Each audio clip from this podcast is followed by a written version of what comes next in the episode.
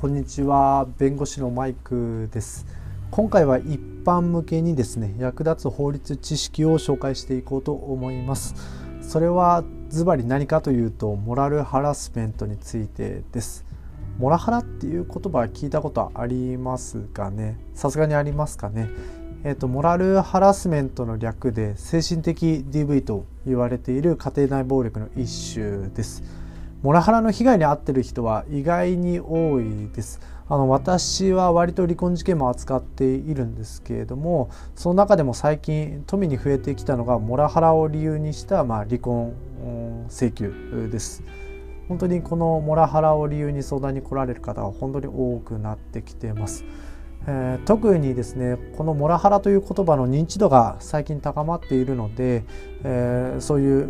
モラハラを理由にまあ離婚したいという方が、まあ、相談者として増えてきているのかなと思っています。そこで今回はモラハラを理由に離婚したいという方に向けてモラハラのチェックをするとともにそのモラハラから脱出する方法あと弁護士に依頼した場合の気になる弁護士費用について紹介していこうと思います。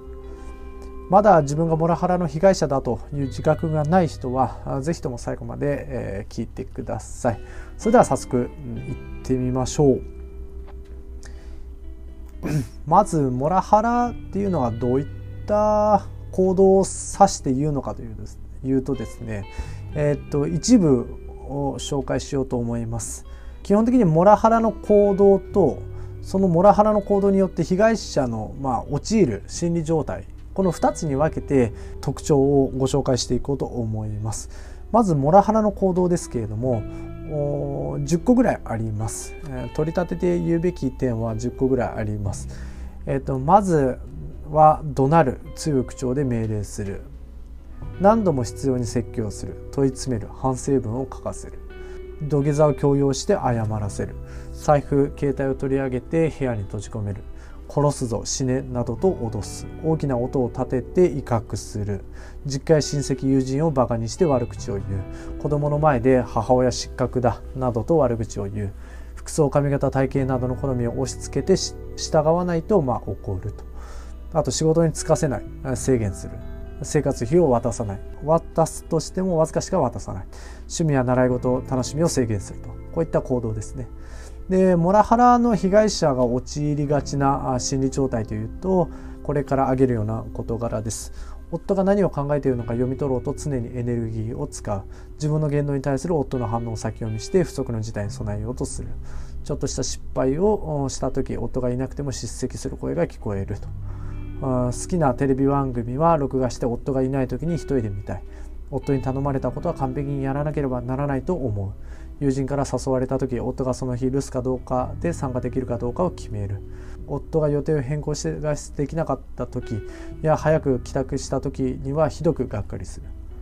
うん、これらがモラハラの行動とその被害者が陥る心理状態です。どうですかね？今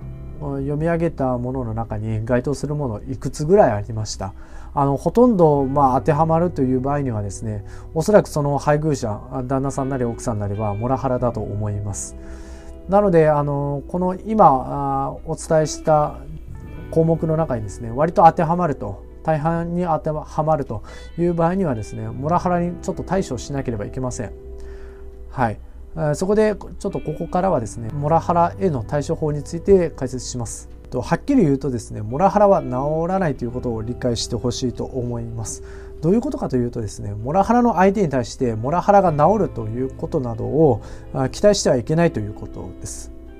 なので対処法としてはモラハラ夫ないしモラハラの妻から距離を置くというのが一番効果的な方法です。具体的には別居するということです別居こそが最も効果的なモラハラへのまあ対処法になるわけですね。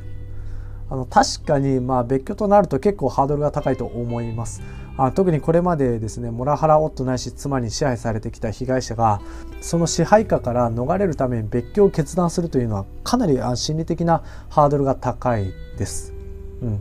しかしですねモラハラ夫と一緒にいるとあなたのその人生の主役がですねモラハラ夫ないしモラハラ妻になってしまってあなた自身の人生を歩めなくなってしまいます。それはですねモラハラ夫が死ぬかもしくはあなたが別居を断行するまでこれは続くことになります。なので本当にモラハラ夫に支配されて自分らしい生活が送れていないという方はあなたが主役のあなたの人生を歩んで歩むためにもですね別居を決断する必要があるだろうなと思いますただ一人でなかなか別居を決断して実行するというのは難しいでしょうからあの両親や友人それに弁護士のところに相談行ってもいいでしょうし周りの後押しを得て別居を断行するというふうにしていただきたいなと思ってます。はい。大丈夫ですかね。はい。え、ー、と、それでは次に、あの、モラハラを理由に、まあ、離婚したいという方が、まあ、ご自身で、まあ、やるっていう場合もあるんでしょうけれども、ただ弁護士に依頼するということも、まあ、選択肢の中に入れていいいいかなと思いますんで、その弁護士に依頼した場合の費用がどれぐらいかかるのか、についてちょっとご紹介します。えっとですね、まず弁護士に、えー、まず最初から依頼するということはあまりなくてですねまずは相談をしますその相談料なんですけれども通常30分5500円、のところが多いですまあ、30分で終わるっていうことはまああまりありませんので、まあ、1時間から1時間半ほどかかるものですからおよそまあ1万円から1万5千円ほどは相談料にかかるかなと思います。でそれでその弁護士とフィーリングがあったりちゃんと見通しについて伝えてくれたり、まあ、親身になって相談に乗ってくれるという弁護士が見つかれば、まあ、その弁護士に依頼するわけですけどその依頼した後にかかる弁護士費用ですね。これについて少し説明しようと思います。あの離婚事件はですね3つのフェーズに分かれています。まずは弁護士が相手と話をする示談の段階。その次に調停の段階ですねなかなか相手の本人と弁護士とが話をして、まあ、話し合いがまあまとまって離婚協議書を作成できるというところまでいけばいいんですけれどもなかなかいかない場合には間に中立的な第三者に入って入ってもらって話をまとめるということがあります。それが離婚の調停です。はい、具体的には、まあ、家庭裁判所に離婚調停の申し立てを行うということです。でまあ離婚調停はあくまで話し合いですのでそれでもなかなかまあ解決しないという場合にはまあ最終的には離婚の訴訟を提起するというこの3つの段階があります。で弁護士報酬もですねこの3つの段階に分けて決められているのが一般的かなと思います。はい、示談の段階での着手金が20万円でその示談の段階で離婚が成立すれば20万円。で調停の段階に移行して、えー、移行した場合には着手金にプラス10万円かかって、まあ、着手金が合計30万。でその調停の段階で離婚が成立すれば報酬金は30万。でその調停の中でもなかなか解決しないという場合にはやむなく訴訟を提起するわけですけれどもその時の追加着手金はプラス10万円です。なのでここまでの着手金は合計40万円になるわけですね。でその離婚の訴訟で解決すれば、まあ、40万円を報酬としていただくという形です。なので簡単に言うと、まあ、示談段階で解決すれば着手金20報酬20で調停段階で解決すれば着手金30報酬30で離婚の訴訟の中で解決すれば着手金40で報酬40というような形になります。でその他にですね、まあ、モラハラで慰謝料請求、まあ、どこまでするかわからないですけれども、まあ、財産分与離婚が成立するという話であれば財産分与ということもあの必然的に問題となってくるのであの財産分与なり慰謝料なりで少しお金を回収できるという場合にはその金銭もらった金銭に対しておおよそ10%前後の報酬がプラスで加算されるっていうところがまあ多いかなと思います。はい。そんなところですね。わかりましたかね。